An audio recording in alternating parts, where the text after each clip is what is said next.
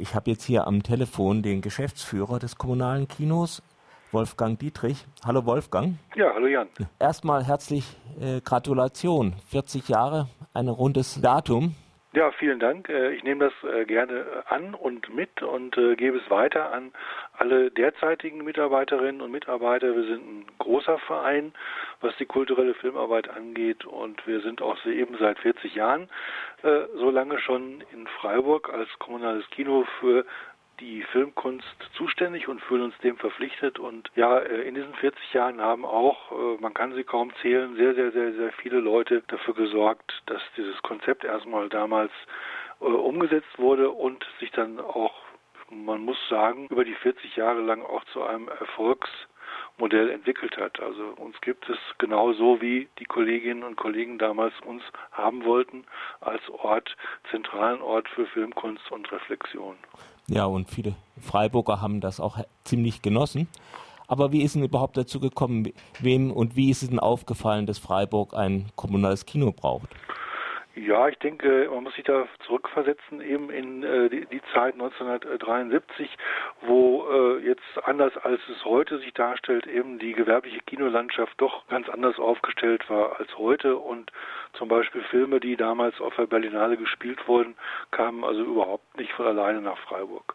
Und äh, auch Filme aus äh, osteuropäischen Ländern, äh, Afrika, Lateinamerika äh, fanden auch nicht den Weg auf die damals maßgeblichen Freiburger Leinwände und von daher um diese Lücke zu füllen, und die Lücke war sehr groß, haben sich eben Filmengagierte, Filminteressierte, auch politisch Interessierte zusammengefunden, gab unterschiedlichsten Herangehensweisen und haben eben versucht, ein sogenanntes, wie sie es damals auch nannten, zweites Kino jenseits des gewerblichen Kinos auf die Beine zu stellen.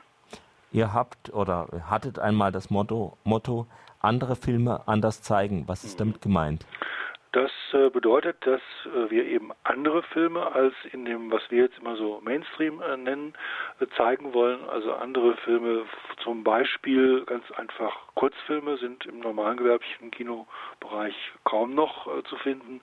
Dann Dokumentarfilme sind in manchen Kinos hier auch in Freiburg zu finden, aber ich sag mal Filme, die sich mit eher sperrigen Themen auseinandersetzen, wie zum Beispiel, Beispiel ja. Mhm. ja. zum Beispiel Autismus oder ähm, äh, Personen mit Behinderung. Äh, also jetzt sprich auch auf der Ebene, dass die, die Filme auch behindertengerecht sein müssen. Das sind zum Beispiel Filme, die man im normalen Bereich nicht findet. Ja, einer flog über das Kuckucksnest. Ja, das mit Jack Nicholson äh, ist, glaube ich, nicht so, dass man sagen könnte, oh, das stellt jetzt den, äh, den Alltag in einer psychiatrischen Klinik wirklich eins zu eins dar. Wenn wir sowas zeigen würden, dann würde das an den Bedürfnissen der Leute, die darüber reden wollen, und das sind zum Beispiel auch Angehörige oder Betroffene oder Ärzte, schon ganz schön weit vorbeigehen. Also was wir zeigen, orientiert sich eher an der Realität. Und äh, anders zeigen äh, bedeutet, äh, dass wir versuchen, äh, zu den Filmvorführungen, also zu den reinen Filmvorführungen auch immer noch was anzubieten, entweder eine Einführung oder hinterher ein Filmgespräch oder eben, was wir auch sehr oft machen, 150 äh, Mal im Jahr, dass wir Gäste da haben, die sich, die entweder mit dem Film direkt zu tun haben oder sich mit dem Film gut auskennen. Mhm. Ihr habt früher auch viele Stummfilme gezeigt, auch teilweise mit Klavierbegleitung. Mhm. Gibt es das noch? Äh, das ist sozusagen auch eine Spezialität von uns, dass wir eben Filmkunst auch über die gesamte Filmgeschichte immer wieder hervorholen aus den Archiven, dass wir sie zeigen wollen und äh, dass wir eben Filme sozusagen wie ein Museum eben Bilder ausstellt, stellen wir eben die Filme aus. Und dazu gehören natürlich auch die Klassiker der Stummfilmzeit von 1895 bis circa 1930 und äh, die die Reihe erfreut sich auch nach äh, über 25 Jahren, äh, die, wo die regelmäßig anbieten, großer Beliebtheit. Das, äh, wir haben das Glück, dass wir äh, einen Stummfilmmusiker hier damals engagieren konnten und für dieses Medium interessieren konnten, den Günter Buchwald, der seitdem äh, seit über 25 Jahren sich zu einem Spezialisten in diesem Genre entwickelt hat und der bundesweit und auch europaweit und sogar weltweit auftritt mittlerweile. Und äh, wir haben diese Reihe äh, nach wie vor fest im Programm. Jeden Monat gibt es äh, einmal Stummfilm mit Musik und gerade in den letzten Monaten, Jahren konnte ich feststellen, dass gerade wieder junge Leute, also sprich im Bereich von 20, äh, sich äh, solche Sachen wirklich neu entdecken. Hm.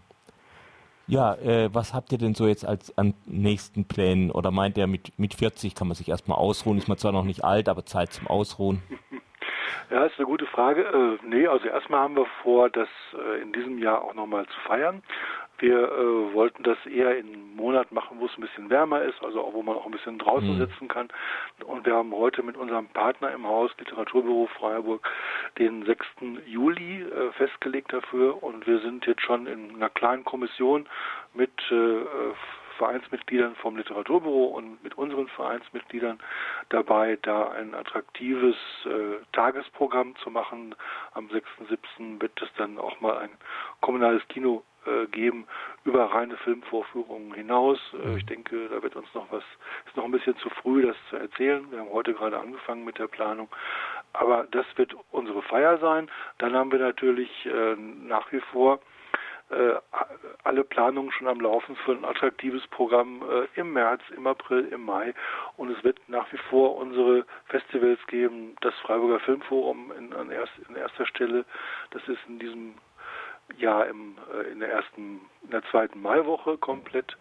Und äh, wir haben die Lesbenfilmtage in der Planung. Äh, wir haben auch das Cine Latino schon in der Planung. Also die festen Bestandteile, die erfolgreichen auch Bestandteile sind schon terminiert und ansonsten versuchen wir aus dem, äh, eigentlich wie früher, aus dem äh, zusätzlich noch vorhandenen Potenzial an Filmen, die äh, schwer haben, auf dem Markt äh, Platz zu finden, die rauszufinden, die für unser Publikum am ehesten interessant sind. Also da hat sich eigentlich an der Aufgabe überhaupt nichts geändert und sie ist nach wie vor groß. Man glaubt es gar nicht, wie viele Filme noch auf dem Markt sind oder von Autoren angeboten werden, die dann bei uns eigentlich ihren gebührenden Platz finden.